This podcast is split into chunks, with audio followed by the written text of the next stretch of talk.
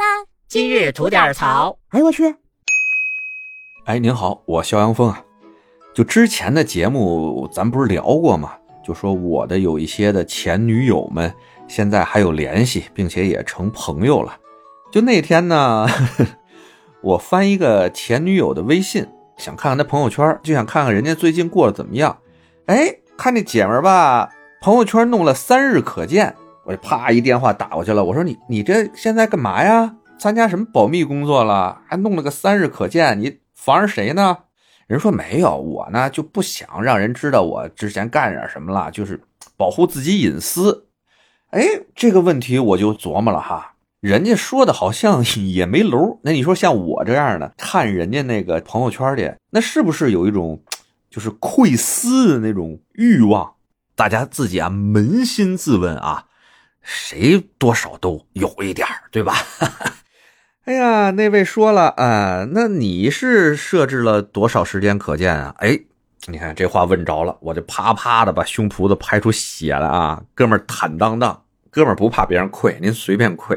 哎，不是，有的加我微信的，他看不见我朋友圈，我就设计就根本就不让他看，因为什么呢？我们俩生活中没有关系，就比如说什么办个什么卡呀，或者或者办个什么事儿啊，买个车票啊这种。纯是这种关系的，我觉得我就没必要把我的生活和我的隐私啊展现给别人看。但但分是个朋友，对吧？那你看呗，没准您想我了，对不对？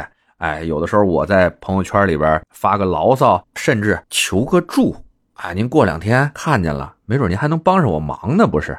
这个就是我自己个人的想法哈。还有呢。我为什么不是太支持和嗯喜欢，就是微信朋友圈，尤其是对自己的亲人朋友设置三天可见。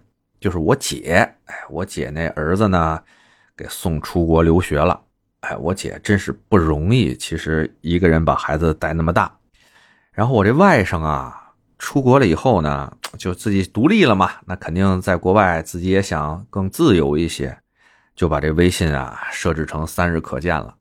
我姐是一个特坚强的人，她呢那天一块在家里吃饭，也是半开玩笑的。那说了，你看你这怂外甥，还设立个什么三日可见，就把咱都屏蔽了，是不是？哎呀，反正我就听着吧，哎，心里就挺不是滋味的，就能感受到，其实咱们的父母有时候啊，尤其是咱们中国的父母啊，他们表达感情的这种方式，可能不会是很。啊，那么 open，天天给你打一个电话，就跟谈恋爱似的，说我爱你啊，你怎么样了？怎么样了？当然也不光是父母啊，可能我们的一些朋友啊，我们身边的一些真正关心我们的人，他们可能会默默的在旁边关注着我们，甚至呢想念着我们，有的时候不愿意对咱们进行什么打扰，只是想咱们了，想看看咱们。这个时候呢，翻开咱们的微信，打开朋友圈能够往前翻翻，知道你最近过得好不好？最近你怎么样？什么有什么想法？哎，都吃啥了？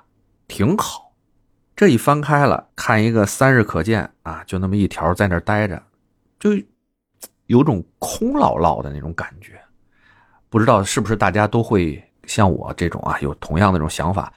所以呢，我建议啊，尤其是对自己的亲戚、朋友、熟人们，就放开，咱们。坦荡点 对吧？坦荡点那不想让他们看呢，干脆就甭让人看，这不就完了吗？多痛快！就是别让想关心你的人看不到你。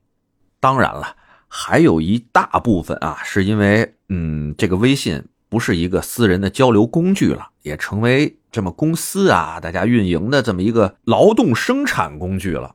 那经常有公司是需要你发一些跟工作有关的这些东西。呃，大家发的时候呢，有的是愿意的，有的呢，那也是个被迫的吧。那他不愿意让自己的朋友圈就充斥这些跟工作相关的东西，那他干脆就设置成三天可见，也省得您往前翻，这也是可以理解的。